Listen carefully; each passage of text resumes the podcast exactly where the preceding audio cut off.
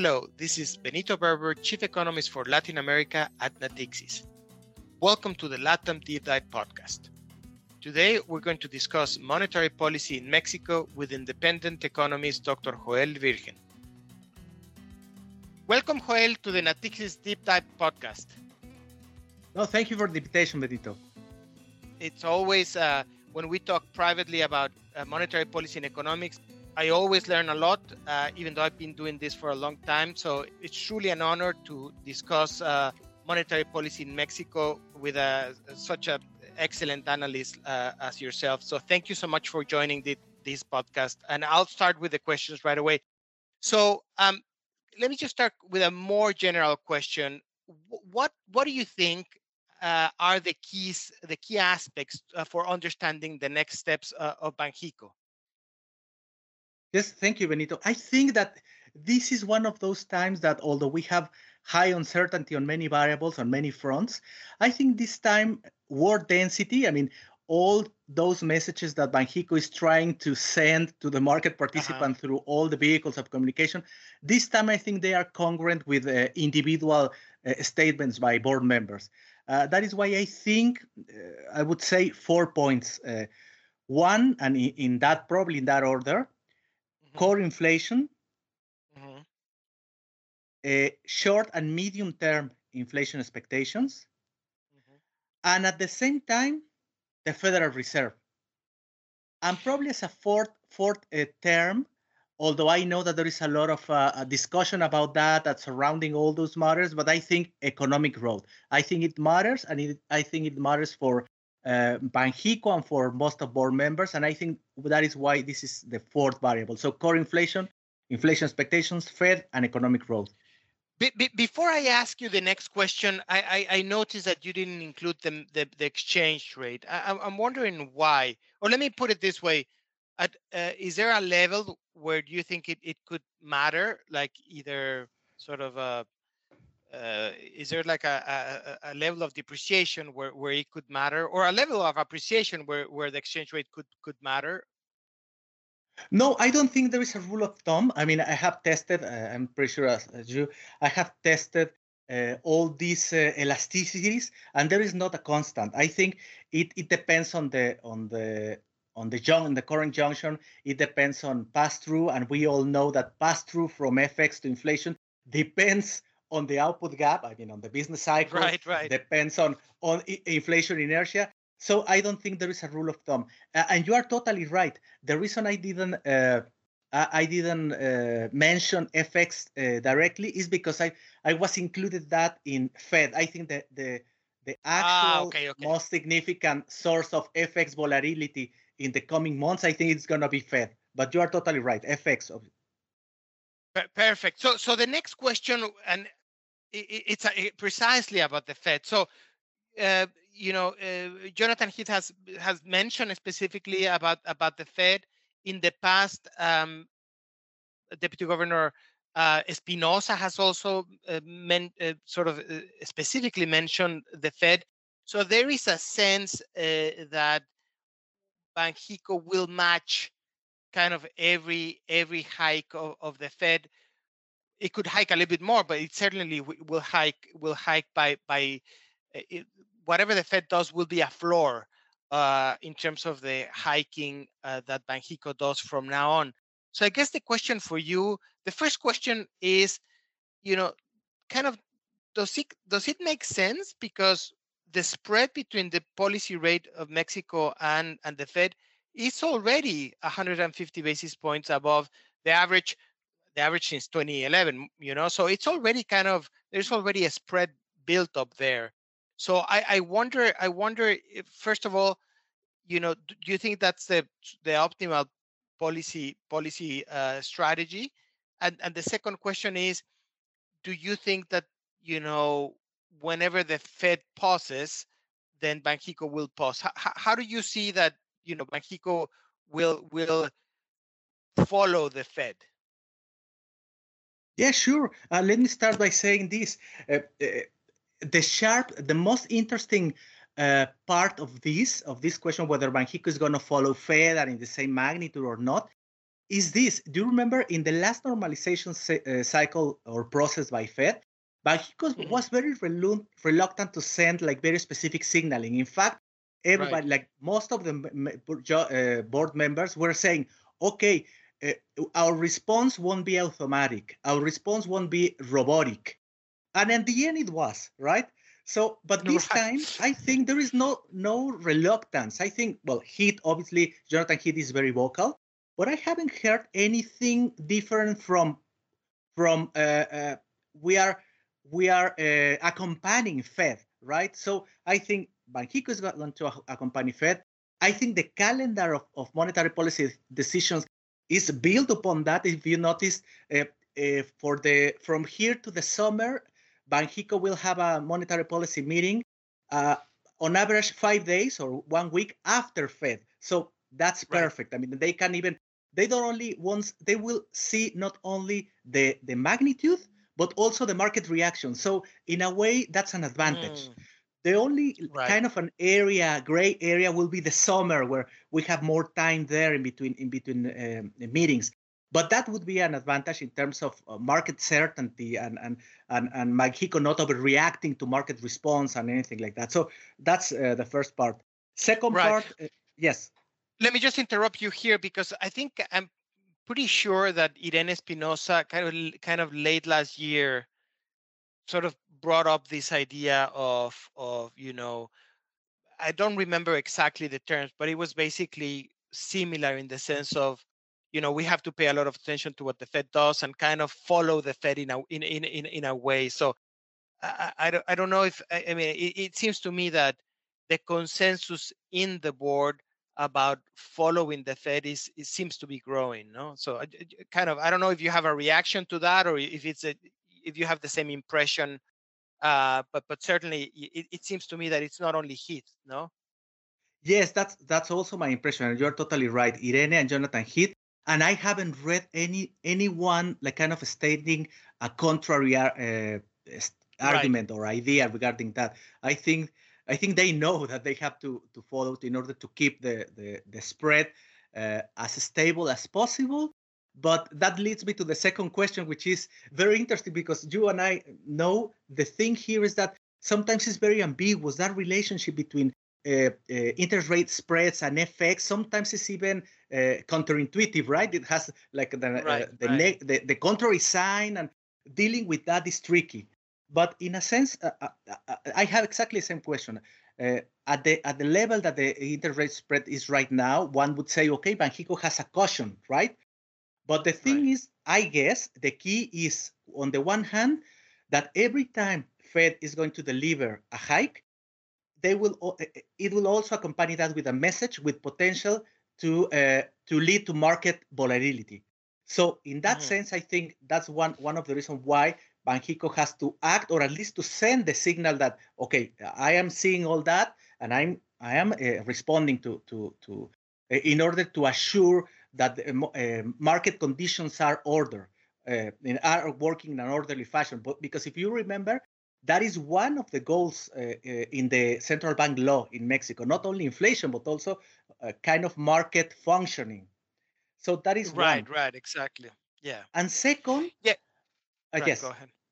No, no, no. no and second ahead. is I'm not sure if yes, that's the historical level, but I'm not sure about risk premium. Is risk premium right now the same as five years ago? Mm. With a with all this uncertainty we have in every number, in every idea we express to market participants, we have to acknowledge that uh, in the last, I would say, 12 months, forecast uncertainty has been huge, right? And there has been many stories, and nobody knows what is going to happen. Yeah, I, I that, uh, that I think that's fa- I think that's a very good point. I, I think that you know the, the, the spread between the policy rates is a function of of of, risk premia, uh, and embedded in risk premia, of course, there's external external factors, but also domestic factors, um, uh, which which I, I, would argue that they they are increasing. So perhaps the, that spread needs to be the spread between the policy rate in Mexico and the U.S. needs to be a little bit higher than before. So that's a, I, you know, thank you for for for saying that. I think it's a very valid point. Let me let me just uh, uh, sort of talk about uh, about core inflation, which you know, us as an analyst, as analysts, we always pay a lot of attention to because kind of there's a sense that it, it's a kind of more structural inflation. Uh, and we know the staff of Banxico cares a lot about that, uh, as opposed to the pico de gallo sort of inflation, you know, which is the, the headline that could go up and down depending on the uh, tomato prices and things like that. So, but the fact that Jonathan Heath mentioned that specifically gives it a, a more important importance uh, to decipher or, or to know what's going to be the next uh, the next movement of of Banxico. So in that sense, it's even more important right now for you know obviously for people that are putting uh, uh, uh positions in in the in the interest rate swap market. So in that sense, you know wh- when do you, Jonathan Heath said he he's, he he believes it's going to peak core inflation will peak between uh, I believe it was March or April. Right. I, I think it's going to peak. I think it's going to peak between February and March. But I, am wondering when do you see it peaking, and kind of what is your path of of uh, you know for core inflation? Right. Uh, well, I think in the case of Jonathan, interesting to mention that this time apparently he is believing in Banxico's inflation forecast, right? Because in the last inflation forecast, they are they are he, he expressing wasn't. that exactly that, that they believe that core inflation will peak in the first quarter at 6.4% and then it right. kind of slow down in the second quarter a bit 6.1% and not only that but finally finally banxico is publishing uh, seasonally adjusted annual rates and now you could see more clearly what happens with the you know with the statistical carry right? That is not only the right. comparison base which is going to lead core inflation downwards because because it is. But and you can see in the annualized rate that they believe really that this is this is for this is uh, uh, this is significant and this is going to uh, to head uh, south uh, starting this spring. So that's Banxico that's Jonathan Heath. Uh, I also think that core inflation is going to slow down because of two reasons but I have a third reason why to be very careful uh, second reason is, uh, I have already mentioned, statistical carry is playing on that direction. That's uh, also important. Second, uh, producer price index, inflationary pressures coming from producers have already started showing signs of, mm. of moderation in terms of upside pressures. And as we know, there is a lag in between three and five months uh, uh, pass through from producer prices to consumer prices. So that's that means that uh, after having almost a quarter of uh, easing inflationary pressures on the supply side, probably we are going to see that expressing in the core component in the following months. So that's another uh, important thing on that matter. But the third thing is that I am very prudent and very modest on, on this. I think it's going to head south, but not in a steep way because right, there's right. a lot of uncertainty there, right? I have heard many arguments such as Yes, because uh, the the sh- shocks in consumer preference in Mexico are going to change and migrate from produ- from merchandises to services, and that will level up the pressures. But the thing is that we, you and I know that Mexico has been open for more than a year, right? There is not much room for for uh, uh, uh mobility to, to to normalize, right? It right, has already right, normalized. Exactly. So there is no, right. I don't, I'm not expecting much from that, and I have a lot of uncertainty on preferences. I have a lot of uncertainty on Fed uh, volatility, around Fed uh, volatility. And third, on geopolitical risk, which may lead to, again, to volatility, market volatility in general, and FX volatility in particular. So that is why I'm really, really uh, careful on that. Right. Yeah. Very, very, very, very good point. Let me just talk, uh, ask you uh, specifically about about inflation expectations. I mean, this is something that I, I think the board cares about, and I, and I think they should care about.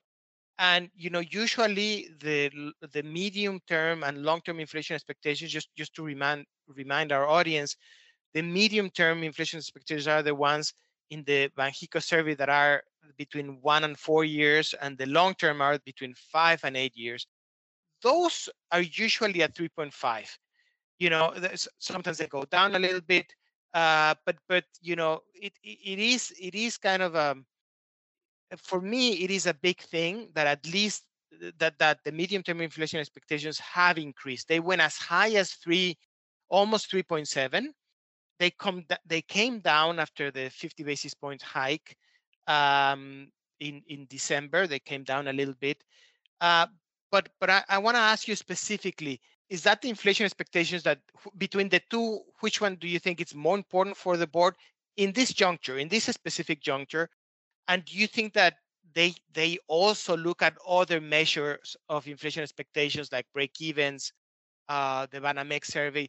You know, when they when the board talks about inflation expectations, what are they talking about specifically, and and which ones are the ones we should be following uh, with you know we should be paying more attention to. Right. Uh, three very quick points. One, uh, historical statistical exercise tells you that, for instance, in our let's say emerging market specification of a monetary policy rule, uh, you would see that 12 months inflation expectations are relevant and significant. So that's one right. one thing, and this, this is very short term, right? So that's important. But as you just mentioned, I also believe that when they talk about uh, medium term inflation expectations, they are talking about this the two year horizon, right? They are talking about 2023, and uh, mm. and that is the one that has been affected uh, in the previous months, in the previous quarter. So I think that those are two measures of inflation expectations that they keep very close record, right? So 12 month inflation expectations, and I would say 12 to 24 months inflation expectation. But third point here, and let's be very careful on this, and, and I'm sure uh, you have thought about it. Uh, every time someone asks uh, us in a survey regarding long-term inflation expectation in Mexico, very a very interesting thing happens. We all the time are, are like like assuming 3.5%, which or 3.6%, which means one, we don't believe Banxico will reach 3%. And two, right. At the same time, we, we, we, we are providing a huge uh, credibility premium to Banxico because since Banxico has been targeting 3% starting in 2003, inflation has averaged 4.3%, right? So mm-hmm. expecting 3.5% is already a vote of, uh, of confidence on Banxico. And I really would mm. like to be very careful because if at the end, one day, very uh, nearby day or very, very close day, you and I believe uh, uh once for all that 3% is not a sustainable long term level for inflation in Mexico and is closer to the historical one, which is 4%, and we express that in the in the long-term inflation expectation, in that case, we're going to have a problem because Banxico uh, will will take this very badly, right? That that that uh, mm. that will mm. on, on anchor from 3.5 and 3.6 percent, and and I think that may happen soon. And why? Because one of the main questions right now is not that if inflation is going to be transitory or not, but how much inflation is going to stay here for good. I see. I see. Yeah, very yeah, very uh very interesting uh very interesting point uh points that you that you raised. And let me just ask uh, kind of go back to the to the issue of the Fed, but but ask you if you think Banxico will continue to match the Fed in 2023 because obviously or not obviously but it's very likely that the hiking cycle of the Fed will will extend into uh, into in, in 2023 um, and and so, do you think that do you think that Banxico will continue to match those hikes by the Fed in in, in 2023? I don't think so. I think Banxico is going to have a very difficult uh, time there because it will be the time of recording that Banxico is not playing the same game uh, as most of emerging market central banks, right? We do have a, a similar problem, which is inflation. But uh, contrary to, I would say, Colombia or Chile, to mention a, a couple of, of, countries in the region, the, the demand side is not showing signs of overheating, right? Uh, there is right. slackness. In fact, the problem in Mexico is that it is already stagnant. So if it continues to be stagnant, which is my uh, own outlook for the Mexican economy, so we are going to have a problem because uh, once you approach the neutral zone, the neutral terrain, and you start entering into uh, tightening terrain, that will be a very difficult context for Mexico and for the central bank. And at that time, I think the central bank is going to try to push for a change in rhetoric, a change probably similar to, uh, okay, yes, we are following Fed, but the thing is that uh, fundamentals, in particular business cycles, are not following the same pattern, and that justify uh, a detachment of policies. And at the same time, real rate would be different in, in Mexico and states, and we think this is time for for us to to act on local factors. It will be very difficult, of course, and probably with a lot of volatility, but I don't see any other way to manage this very likely context. Right. It's it's very interesting because if you look at eh, at the TIIE market uh, at the kind of uh, one month forward rate in, into the future, and if you uh, and also if you look at the MexDer market, you you you could see that that both markets are kind of signaling or pricing in that the policy rate will go to somewhere between 8.25 or 8, 8.5, which to me sounds a lot. Uh, uh, my, my, own terminal rate is somewhere between 7 and 7.5. But not only the, what the market is pricing in is very high, but also it stays high for a long time like they're not you know if, if you do the same exercise in other countries you you uh, you know if you see brazil chile you see that the market is pricing in a lot of hikes in the short term in the next months but then cuts towards the end of the year in mexico the market is pricing in they go to say 850 and stay high for a long time uh, you just you just told us that you know you don't think that the, the, the, Central Bank of Mexico will continue matching the Fed. But let me ask you kind of what is your path of the monetary policy? Where do you see it going to? And then when do you see the policy rate kind of coming down? Right. Uh, well, uh, on the one hand, I think that that is fairly priced uh, just because I believe that long-term inflation uh, in Mexico is closer to 4% rather than 3%. And if we think right. that inflation is heading down, heading uh, again uh, towards that uh, that benchmark, and if we believe more or less uh, in what Banxico is telling us that the neutral rate is in between 1.8 and 3.6 percent, so that means that the markets are are just assuming that monetary conditions will be slightly tight uh, in the near future, right? So, uh, so right. in that way, I'm totally agree. I think, in fact, my terminal rate is eight percent. But then on the second part that you just mentioned, I'm not agree. I don't think this is this is staying too long. And in fact, I think that uh, it is very likely that we are going to see a cutting cycle, uh, well, a hiking cycle, and then followed by a cutting cycle in a probably historical short short period of time. Just because I think that this normalization and then slightly tightening of monetary policy in Mexico will have to be uh, dismantled uh, in in the incoming year, as as I just mentioned, because I believe that the scenario, economic scenario in Mexico, is will be it is already contrasting and it's going to be contrasting next year in terms of uh, of lack of economic growth. Right, and so let me ask you the the, the last question, and uh, sort of um, prior to the start of a cutting cycle, there usually there's usually noise, right?